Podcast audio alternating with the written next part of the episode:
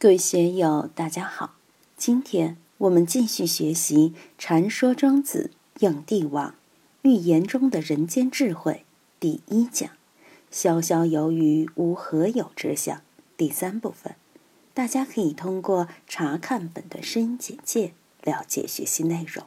让我们一起来听听冯学成先生的解读。接着。庄子又讲了一个奸武见狂嗟鱼的故事，来进一步否定前面藏人以邀人的观点。奸武见狂嗟鱼，狂嗟鱼曰：“日中是何以遇汝？”奸武曰：“告我君人者，以己出今世异度，人数敢不听而化诸？”狂嗟鱼曰：“是七德也。”其余治天下也，由涉海凿河而使文覆山也。夫圣人之治也，至外乎？正而后行，却乎能其事者而已矣。且鸟高飞，以避增益之害；悉数深穴乎神丘之下，以避熏凿之患，而增二重之无止。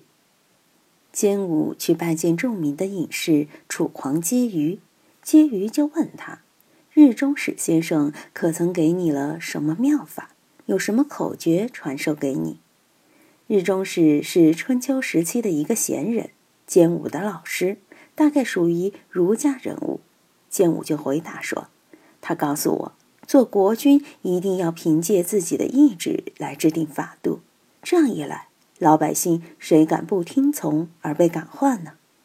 监鱼一听，很不以为然，对监武说：“是七德也，其余治天下也，由涉海凿河而使文覆山也。所谓七德，就是虚伪不实的德行。从自己的意志出发，就可能失去客观真实性。我们受到了仁义的陶铸。”我们的天性就会局限在仁义这个圈子内，仁义之外的，并不能说就都是不仁不义呀。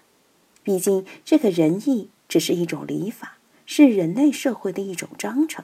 就拿自然科学来说，它跟仁义又有多大的关系呢？我们要研究原子分子的变化，好像和这个仁义也不沾边，和邪恶也不沾边，它是中性的一个东西。在婕妤看来，儒家治理天下就像涉海凿河一样，是多余的举动。涉海凿河一词，我们可以理解为在海里边修一条河，这是傻子才干的事情啊！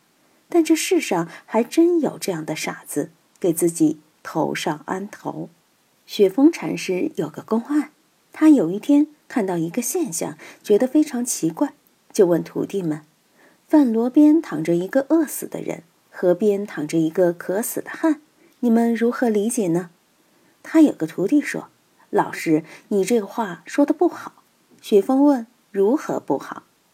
徒弟答道：“应该是饭罗里躺着饿死汉，河里面飘着渴死鬼。”当时云门祖师也在雪峰会下，他听到后就说：“你们两个的说法都不好。”应该是满身是饭反而饿死，通身治水反而渴死。这个公案和庄子中的涉海凿河其实都是一个道理。我们怎样才能不做无用功？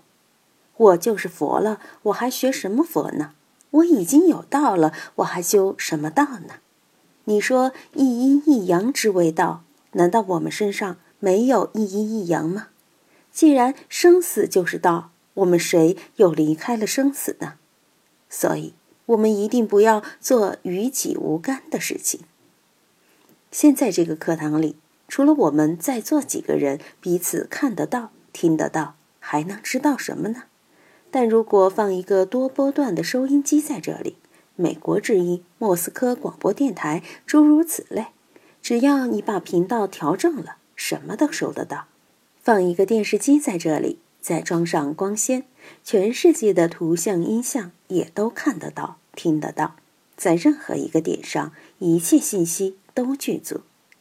那天我问一个成天很忙的哥们儿：“你现在面对多少事情？他想了一下，说：“至少有七八件。那还有无穷的事情，你现在知道吗？没去算过。你老妈现在说你什么？你知道不？你妹妹在说你什么？你知道不？你老婆、你手下的员工在说你什么？你都知道不？的确是这样的。如果同时具足了各种音乐，听得见每一个人谈论你的话。”一下子就会使你耳根发烧，但是就此时此刻来说，你所知的半径有限，所面临的信息量仍然是很小的。所以，我们现在来看，好像有些时候我们是无所事事，什么信息都没有。那只不过说明我们对信息的接受频道很窄。如果想起某个人、某件事了，打个电话过去，这个频道就接通了。信息也就来了。有时候自己的注意力散漫时，什么事情都没有；但一旦精力放在一个事情上，要做的事情马上就冒出来了。我们怎样才能够使自己的心空空静静、无所事事呢？当然，这里的无所事事不是说什么都不管了，该吃饭还是要吃饭，该睡觉还是要睡觉。该料理事情还是要料理事情，并不是说我们今天在处理一件事的时候就忘了其他的事。事情其实都是存在的，只不过有些事要在其他的时间和空间中才能表现出来，不会在此时此刻表现出来。我们要学会时空大挪移，要学会转换时空的位置。怎样使我们有个更广阔的眼界，更广阔的心胸？有些人随时都觉得自己火烧眉毛，紧迫的事情一件接一件，但你只要把时间空间一放大，就会觉得自己焦虑的东西太细微了，几乎不存在了，自己都会觉得当初的焦虑好笑。涉海凿河也就算了，你还要使文覆山，蚊子怎么能把山托起来呢？但是现实生活中。我们还是经常犯螳臂挡车、使文覆山的错误。养生主开篇中说：“吾生也有涯，而知也无涯。”这个“生”实际上就是文字，而“知”就是山，以有涯随无涯，殆矣。这就麻烦了。已知永远是有限的，无知则是无限的。已知永远都只是文字，无知却像泰山。道家和佛家都是看破了这个关系的，禅宗里的大师们也个个都懂得这个窍门。该做的我们一定要做，要人之所为；但是在人之所为的后面，我们要懂得天之所为，这才是大背景。不知天之所为，整天翘着尾巴，得意洋洋，忙天忙地，那就不行。历史发展过程中。可能你现在很得志，很了然，但是明天呢？明年呢？谁也说不清楚啊。夫圣人之治也，治外乎？正而后行，却乎能其事者而已矣。圣人之治是什么呢？是治心外之物吗？人与人之间的交道，无非是礼乐行政这些东西。正而后行。却乎能其事者而已矣。圣人治理天下，难道只是治理别人吗？先是正己，而后才能推行教化。圣人不过是使人们做一些确实能做的事情罢了。所以，我们要看到自己能耐的半径。《易经》艮卦里说：“君子以思，不出其位。”要把自己的位守住。把自己的半径和能耐弄明白，不做自己力不从心的事情。且鸟高飞以避增益之害，悉数深穴乎神丘之下以避熏凿之患，而增二重之无知。我们平时都知道，鸟是飞得很高的，轻易不会落到人面前来。其他的动物，老鼠也好，蛇也好，都是这样的。它们在其他物种面前都会有一个安全距离，当然捕食时除外。鸟见了人肯定要高飞，不会说今天见到了西施，觉得西施很漂亮，就要去亲近她。龙生龙，凤生凤，老鼠生儿打地洞。